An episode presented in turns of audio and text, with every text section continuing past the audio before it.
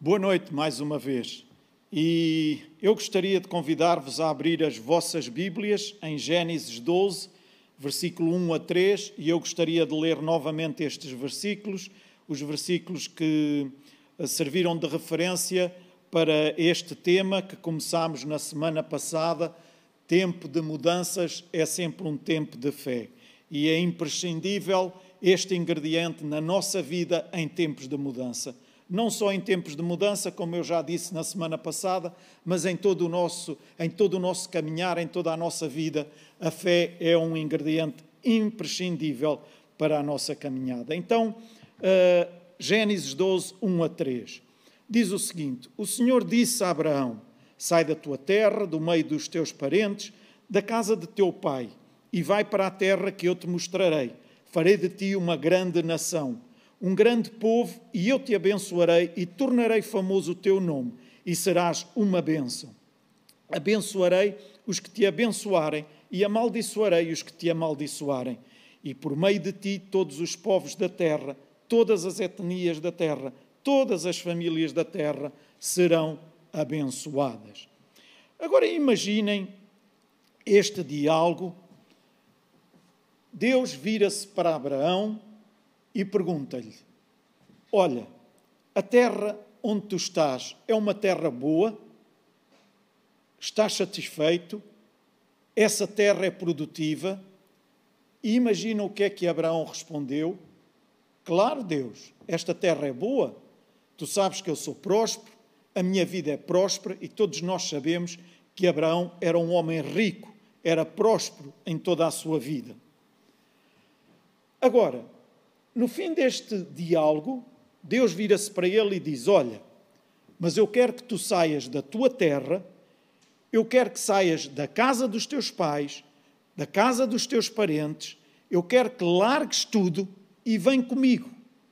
Abraão pergunta-lhe: Vou contigo, mas para onde? Não fiques preocupado com isso, eu mostrar-te-ei, é para outra terra. Ouçam, e de certeza que o sonho de Deus para Abraão era muito maior, e é preciso que nós compreendamos isto em relação à nossa vida também. O sonho de Deus para Abraão era muito maior do que Abraão poderia ter descrito no maior dos seus devaneios. Era um sonho muito maior, muito além daquilo que Abraão poderia sonhar ou poderia mesmo imaginar. Então Deus diz a Abraão: Abraão, o que eu tenho para ti, se fosse descrito por ti, tu irias ser chamado de louco. Mais ainda, se isto tudo partisse de ti, tu irias mesmo ser achado como um megalomaníaco e como um verdadeiro louco. Mas ouve, isto não está a partir de ti, isto vem de mim para ti então confia em mim, eu vou dar-te isto. Agora imaginem Abraão a dizer à família, aos amigos, aos seus pais: Olhem, eu estou de saída, eu vou-me embora, eu vou mudar. Mas para onde é que tu vais? Eu vou para uma terra que mana leite e mel, a colheita lá é farta, é abundante. Notem, eu vou tornar-me pai de uma grande nação, e por minha causa todas as famílias da terra serão abençoadas. O que é que acham que os familiares, perante isto, perante estas afirmações de Abraão, o que é que acham que eles terão pensado? Abraão, o que é que tu andaste a cheirar? Tu andaste a cheirar aí algumas ervas que não devias? Andaste a beber o que não devias? Bebeste demais? Tomaste os comprimidos certos ou pegaste nos comprimidos que não te pertenciam? Estás a pensar que por tua causa todas as famílias serão abençoadas. Ouçam, quando os nossos sonhos eles partem de nós, eles muitas das vezes são questionados por todas as pessoas ou pela maioria das pessoas à nossa volta. Quando os nossos sonhos partem de nós, eles são pequenos em relação àquilo que Deus tem reservado para nós. Mas este sonho, isto que estava a vir à vida de Abraão, não tinha partido dele, mas tinha vindo diretamente de Deus. Nós, por nós próprios, nós não temos a capacidade de decidir o melhor para o nosso futuro, mas Deus tem. Ouçam, Deus tem. E era importante que não só nós mais velhos, mas os jovens também se pudessem lembrar que Deus tem a capacidade de decidir o melhor para a nossa vida e trazer até nós o melhor para a nossa vida. Nós precisamos estar atentos, não é fora de moda procurar Deus para uma série de situações, para uma série de decisões que, temos que tomar ao longo da nossa vida, procurar Deus para saber qual é a vontade dele em relação a este, aquele e outro assunto. Isso não está fora de moda. Jovens, procurem Deus sempre em todas as decisões da vossa vida. Nós podemos e devemos sonhar, e não há mal nenhum, pelo contrário, podemos e devemos sonhar, mas sempre com Deus no comando e aprovação desses sonhos. Lembrem-se, o tempo de mudança é tempo de fé. E porquê? Porquê? Porque quando nós abrimos mão de coisas que temos por seguras conosco, de garantias que nós temos, nós começamos a andar no escuro. E porque começamos a andar no escuro, nós precisamos de fé para não vacilar quando estamos a andar no escuro. Porque quando estamos a andar no escuro, se não tivermos fé naquele que é o nosso Deus, que é o nosso Pai do céu, nós poderemos facilmente vacilar. Então, tempo de mudança é tempo de fé. E eu não vou cansar de dizer isto. Tempo de mudanças é tempo de fé. Porque quando mudamos, impulsionados por Deus, cremos que estamos a mudar para melhor. Amém! E eu terminei na sexta-feira passada. Deus quer o melhor para nós. Deus tem o melhor para nós. Deus é um Deus bom, é um Deus que quer o melhor para a nossa vida. Amém. Quando Deus disse a Abraão: Olha, Abraão, sai desta terra e vai para outra terra. Abraão, com toda a certeza, que pensou o seguinte: bem, se Deus me está a dizer para eu sair desta terra, para ir para outra terra, é porque na outra terra eu vou ter algo melhor ainda do que aquilo que eu tenho aqui. Ah, então, mas isso é, é, é, é alguma coisa que não. Não, não, não é nada de especial. É simplesmente nós acreditarmos e sabermos e conhecermos. Mas conhecermos porque vivemos aquilo que Deus é para cada um de nós e aquilo que Deus tem para cada um de nós. Amém! É porque esta terra para onde eu estou, para onde eu estou a ir, para onde Deus, Deus me está a levar, é uma terra que mana leite e mel, como Ele diz, e eu acredito nas palavras que o meu Deus diz. Então ele deixa tudo e vai para outra terra. Vai para outra terra, porquê? Porque ele sabia que se o seu destino for definido por Deus, se o resultado da mudança é definido por Deus, se é Deus que está a conduzir, se é Deus que está a chamar, se é Deus quem está a promover a mudança, se é de Deus, então é melhor irmos.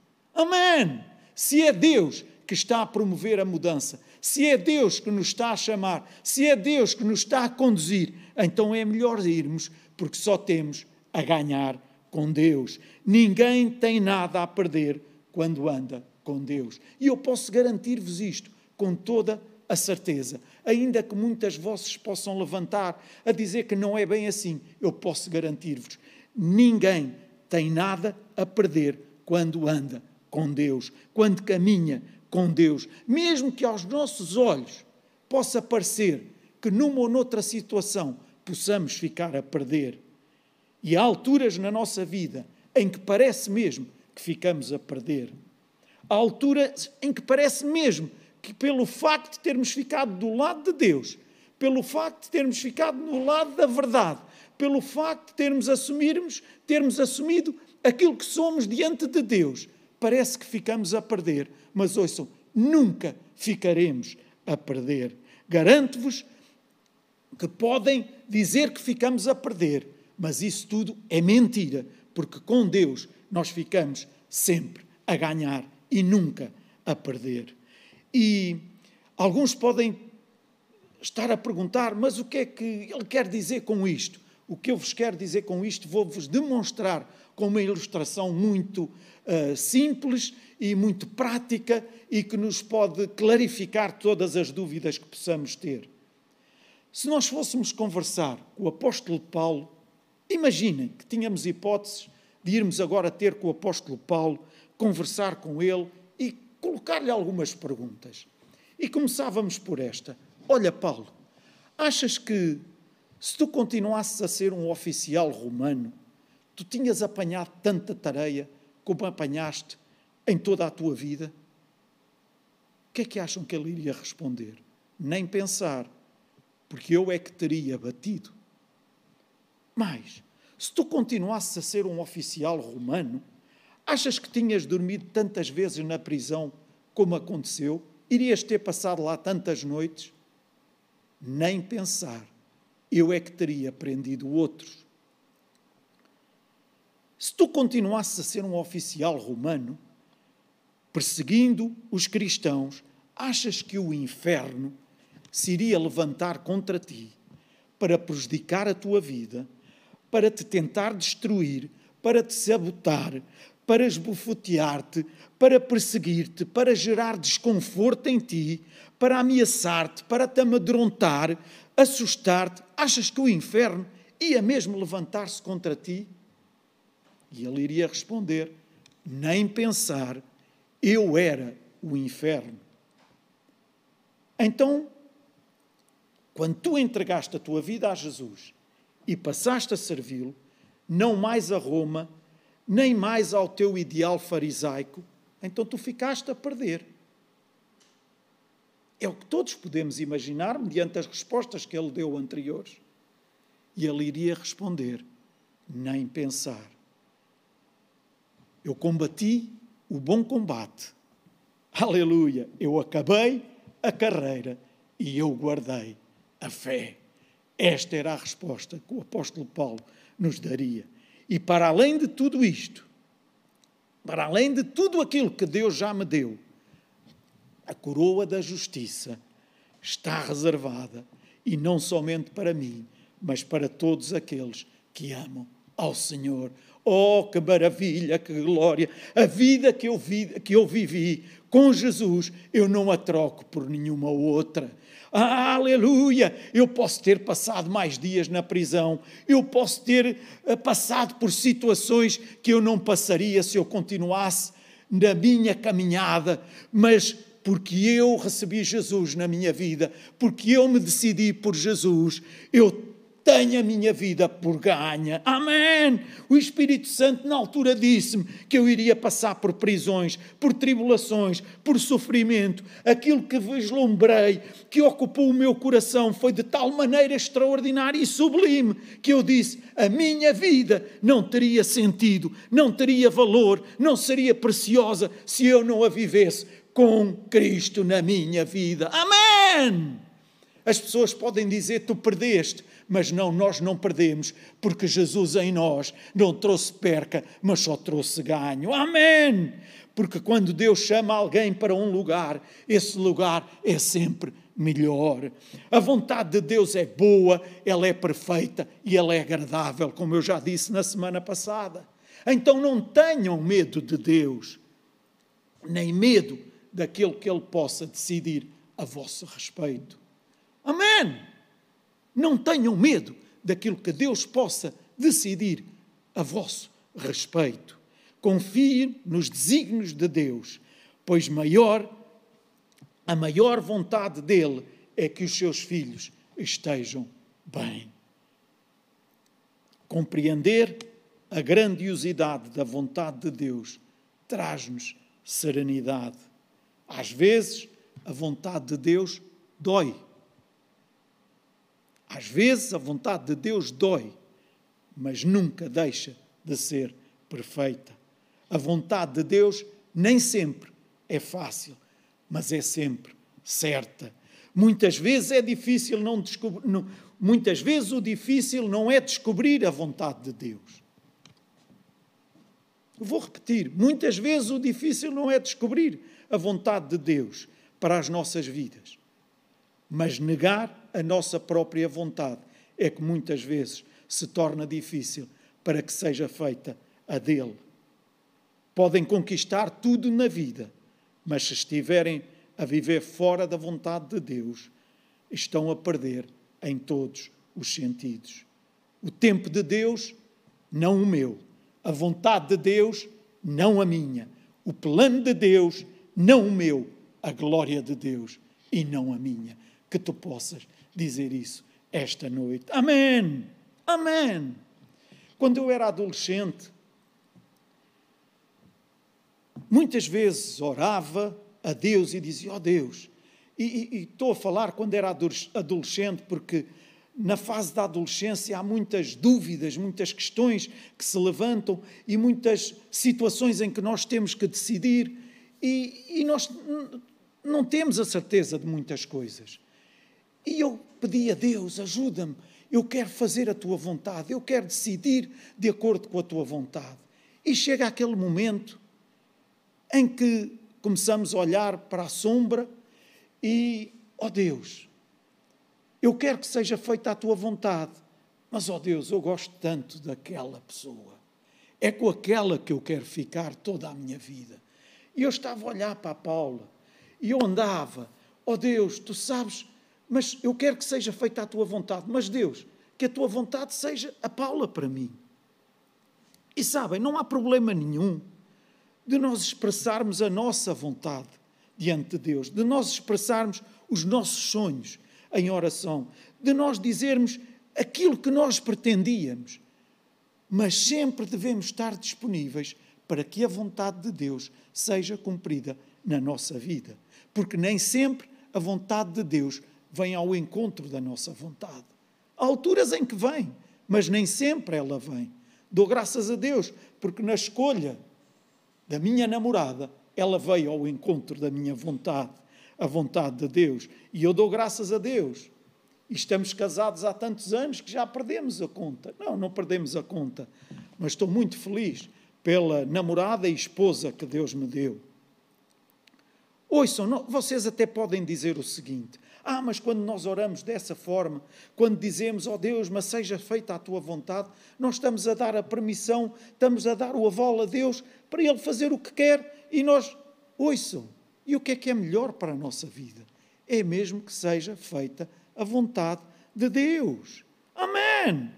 É bom que tu digas, Deus faz o que tu pretendes, ainda que por vezes eu possa não compreender, ainda que por vezes eu possa não entender mas eu sei que a tua vontade é boa, perfeita e agradável. Amém. Deus. E deixem-me usar esta, esta ilustração também.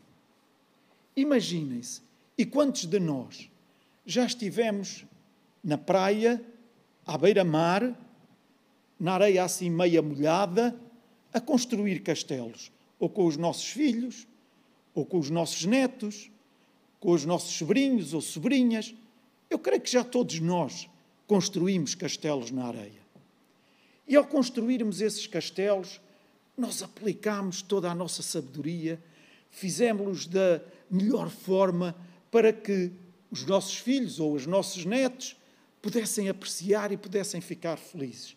E nós ficamos tão orgulhosos quando eles dizem: Ei, que castelo tão bonito, que castelo tão, tão lindo. Eia, oh avô, oh pai, oh mãe, construíste este castelo tão bom para mim, tão bonito. E nós estamos ali todos orgulhosos com aquele castelo. E nesse momento, Deus aparece.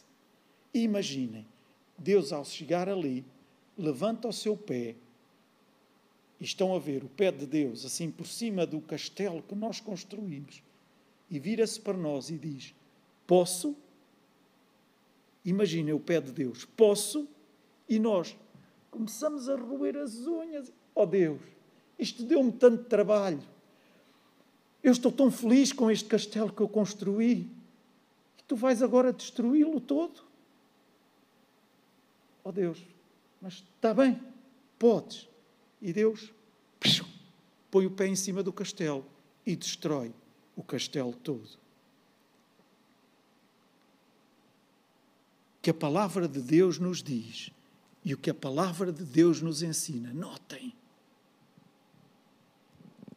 é que não importa qual for o castelo que eu possa ter construído, quando eu abrir mão, notem, quando eu abrir mão desse mini castelo que eu tenha construído, eu nem imagino o castelo enorme que Deus tem para mim. Amém! Quando eu abrir mão daquilo que eu construí, daquilo que eu fiz, daquilo que eu acho que é o mais importante para mim, e puser à disposição de Deus para que Deus me dê e que Deus coloque aquilo que Ele tem para mim, eu aí vou poder usufruir de tudo aquilo que Ele tem. Amém! Eu nem imagino como a vida pode ser boa fora do mini castelo que eu construí. Porque uma coisa é certa: Deus nunca chama ninguém para uma vida pior. Amém! Não são poucas as vezes que nós deixamos de experimentar, note, o melhor de Deus, porque nos satisfazemos e ficamos contentes apenas com o bom de Deus. Cada um de nós, cada um que cada um de nós não se deixe acomodar, meus irmãos. E deixem-me rapidamente falar-vos sobre três atitudes que impediram o povo de Israel de entrar na terra prometida, do melhor de Deus, e que te impedirão de receberes o melhor de Deus também. Três atitudes que nos afastam, que nos podem afastar do melhor de Deus. E a primeira atitude é quem escolhe focar-se no negativo. Reparem, e todos nós conhecemos esta história, todos nós conhecemos, quando Josué e Caleb e todos os outros espias foram espiar a terra prometida. Josué e Caleb falavam de quão boa e fantástica era aquela terra que eles tinham visto. No entanto, os dez espias diziam o quê? Só falavam em aspectos negativos se escolherem uma atitude negativa, meus irmãos, isso sempre vos vai afastar do melhor de Deus. O que é que eles diziam lá em Números 13, 28? O povo, porém, que habita nesta terra é poderoso e as cidades muito grandes e fortificadas. Também vimos ali os filhos de Anak, os gigantes. Então, uma atitude negativa sempre te vai afastar do melhor de Deus. Uma atitude que diz sempre não posso, ela também te vai afastar do melhor de Deus. Veja o que diz em Números 13, 31. Porém, os homens que com ele tinham subido disseram: Não poderemos subir contra aquele povo, porque é mais forte que nós. Ouçam, o meu desejo é que nunca nos encontremos numa situação em que digamos: Não sou capaz. Quando Deus nos diz que somos capazes. Ah, não, por nós próprios podemos não ser, mas com Deus em nós, nós somos capazes. Amém, amém. O meu desejo é esse. Era o que estava a acontecer com os israelitas. Deus disse-lhes: Vá, tomem a terra, é uma terra que eu vos quero dar. E eles responderam: Não somos capazes. Se tu tiveres uma atitude de não sou capaz, vais passar a vida no deserto e fora da vontade de Deus. Terceira e última atitude é a atitude que escolhe focar-se no eu. Números 14, 41 diz: Mas disse Moisés, porque desobedeceis ao mandado do Senhor, pois isso não prosperará. Os filhos de Israel só falavam sobre eles. Ai, vamos morrer no deserto, porque é que deixámos o Egito? Era melhor termos lá ficado no Egito, mesmo como escravos, era melhor, aqui nós vamos morrer, é a culpa de Moisés. E se tiveres uma atitude de coitadinho de mim, e contra tudo e todos, e coitadinho de mim, podes ter a certeza que isso irá destruir a tua vida. Tu tens que tirar o foco de ti próprio e tens que te focar em Deus. Para de viver só para ti e começa a viver para os outros também. Foi uma atitude negativa de não sou capaz e do eu que fez com que o povo israelita não entrasse na terra prometida. Amém. Então Abraão disse, e vamos voltar a Abraão: Vou largar esta terra boa e para onde é que eu vou? Deus? E Deus responde: Vem, eu vou mostrar-te. Vem comigo. E o que é fé? Fé é ter Deus como suficiente. Fé é ter atenção à pessoa de Deus e desfrutar da sua companhia. Ouçam, desfrutar da sua companhia. E deixem-me dar-vos mais um exemplo. Quando nós vamos fazer uma viagem, e hoje em dia, infelizmente, não podemos viajar, mas está para próximo. Há três aspectos ou três perguntas que normalmente nós fazemos. Primeira, qual é o destino? Para onde é que nós vamos? Segunda, qual é o propósito? Ou seja, o que é que vamos fazer? E a terceiro, qual é a companhia? Podemos fazer outras perguntas, mas estas três são importantíssimas: o destino, propósito e a companhia. Com quem vamos? E uma viagem, para que seja boa e agradável, normalmente tem que ter estas três respostas favoráveis. Porque se alguma delas não for muito favorável, a viagem já não se torna assim tão boa. Certo? Agora, Abraão não sabe para onde vai, não sabe o que vai fazer, ele apenas sabe o que Deus vai fazer lá. Se ele não sabe para onde vai, ele não tem um mapa, ele não sabe quanto tempo a viagem vai demorar, ele não sabe o que é que vai precisar durante o caminho. Perdão. Ele vai ter que estar sempre a perguntar a Deus: como é que é? Vamos para onde? Para aqui ou para acolá? O que é que, ou seja, ele vai estar dependente de Deus. Imaginem, os irmãos entram num táxi e o motorista vira-se para vocês e o que é que ele pergunta? Qual é o destino? Para onde é que vamos? Certo? Para onde é que quer ir? Agora imaginem-se a dizerem para o motorista de táxi: uh, pode arrancar e eu vou dizendo-lhe qual é o sítio para onde eu quero ir, mas eu vou indicando-lhe o caminho. O turista de táxi vira-se para si e diz-lhe: Desculpe, passa-se alguma coisa? Tem algum problema? Não. Eu quero que me diga para onde é que vai. Aliás, eu quero colocar aqui no GPS e o GPS vai me dar o melhor caminho e eu já sei onde vou ter que ir. Portanto, eu não quero ficar. Ou seja, nós não queremos ficar dependentes do. Agora é para a direita, depois é para a esquerda, agora siga em frente. Não, nós queremos saber para onde vamos. Certo? Porquê? Nós queremos estar no controle, queremos, queremos estar no comando. Nós sempre queremos saber para onde vamos. Quanto tempo demora? Gostamos de traçar o caminho na nossa cabeça, gostamos de colocar as coordenadas no GPS, não gostamos de ficar dependentes minuto a minuto. Queremos saber para onde vamos, porque queremos ter o controle na nossa mão. Mas ao outro lado da moeda, Deus diz assim para Abraão: Vamos, vamos.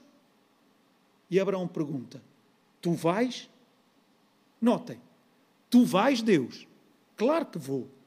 Ah, então está bem. Se tu vais, eu vou para qualquer lugar.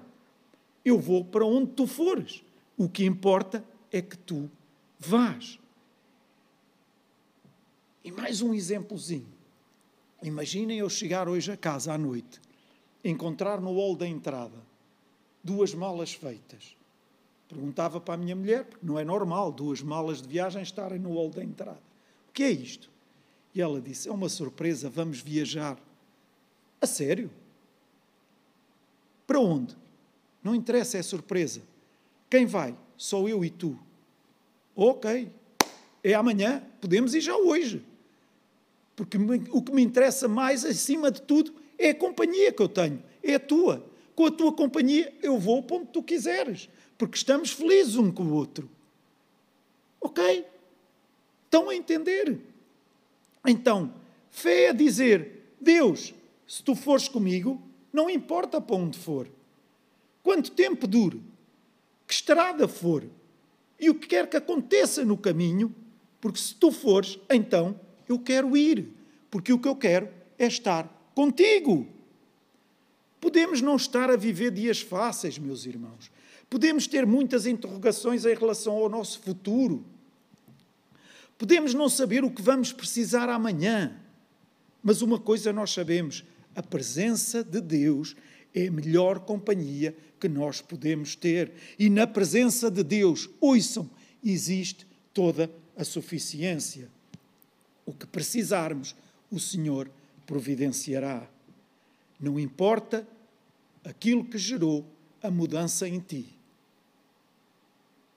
Eu vou repetir: não importa aquilo que gerou a mudança em ti. O que importa é saberes que Deus está contigo.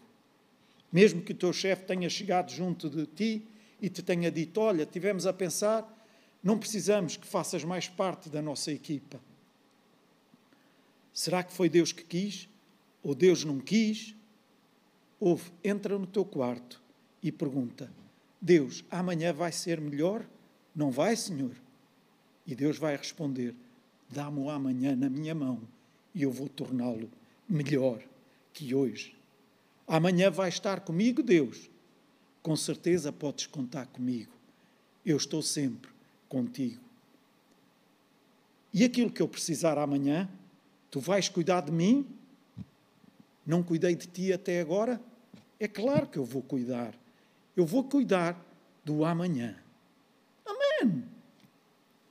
Talvez recebeste, e eu estou quase a terminar, talvez recebeste um diagnóstico não muito agradável.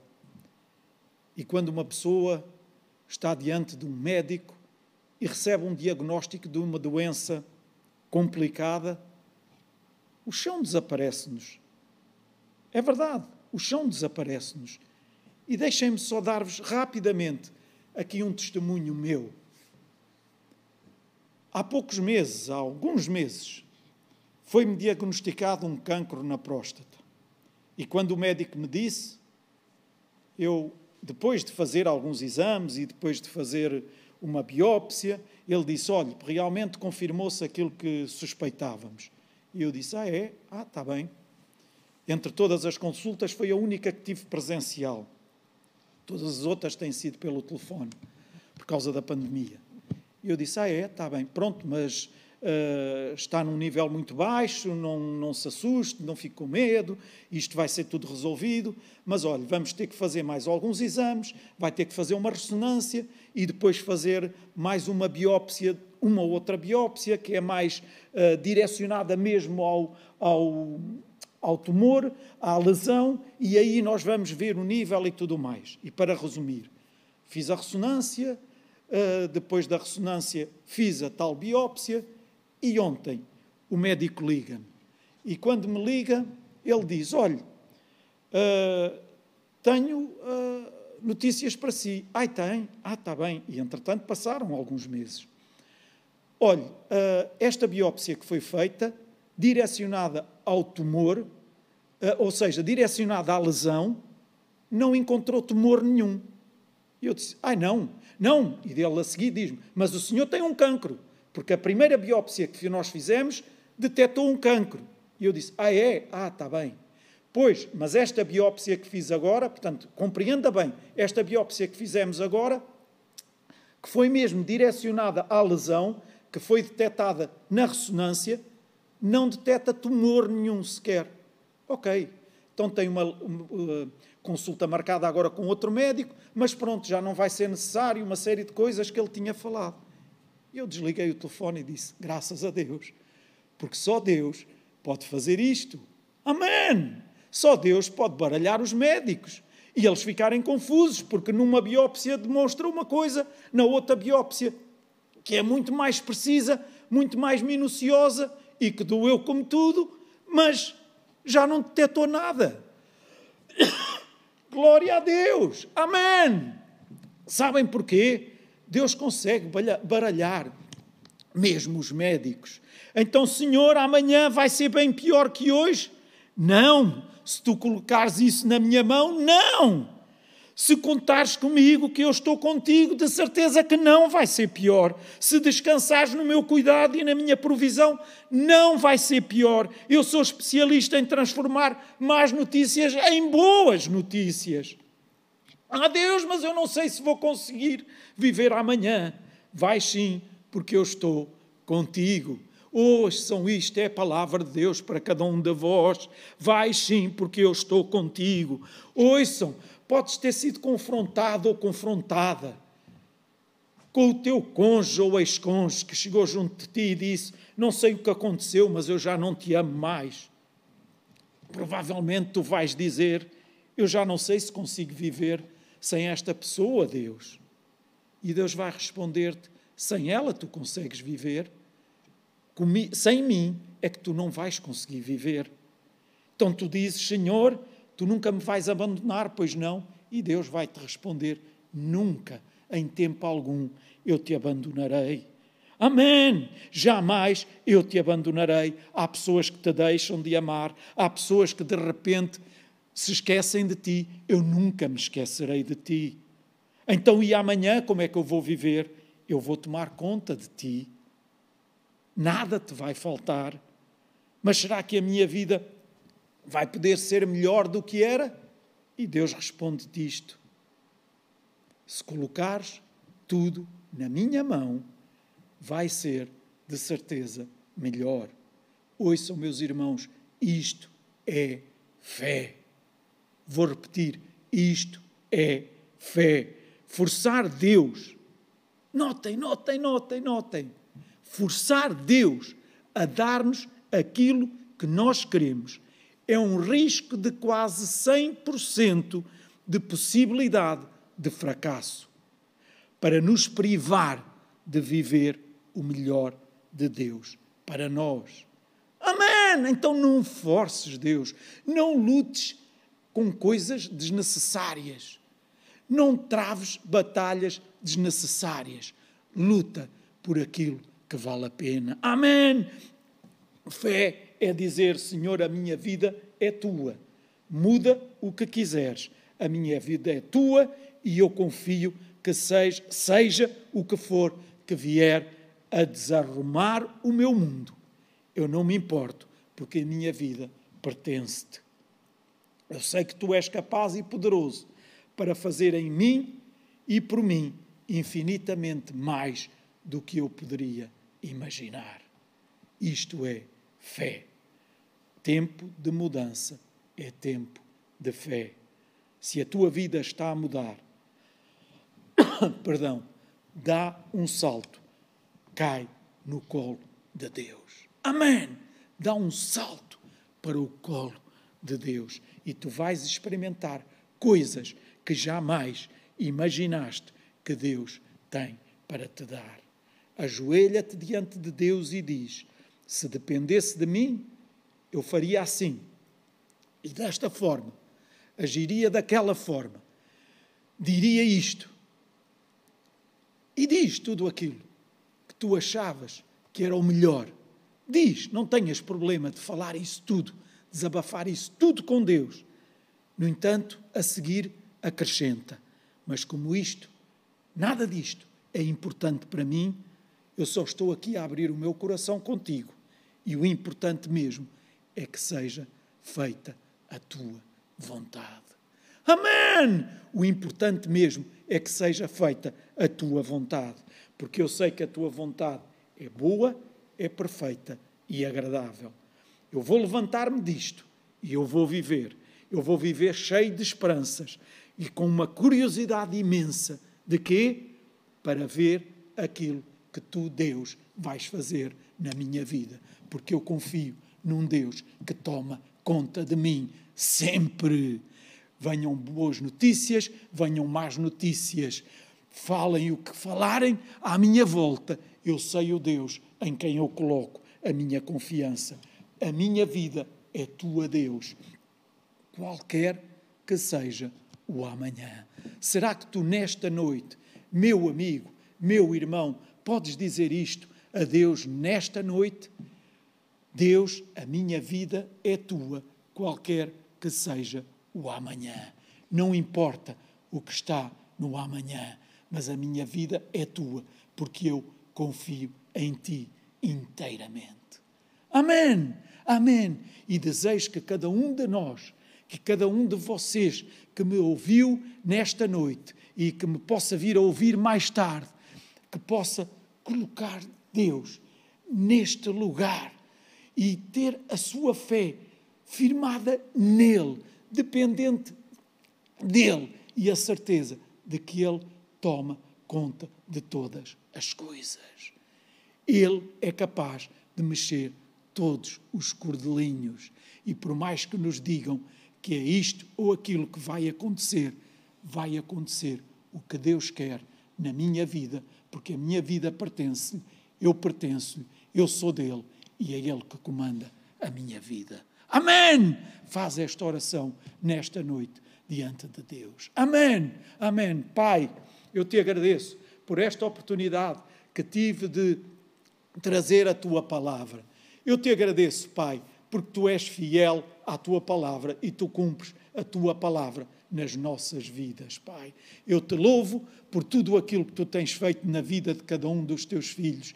E eu oro, Pai, que cada um deles esteja em tempos de mudança maior ou mudanças menores, mas que eles possam ter uma fé firme em ti, Cristo Jesus, e saberem que tu jamais os abandonas, saberem e terem esta certeza dentro dos seus corações que tu nunca os deixarás sós, mas sempre tomarás conta deles.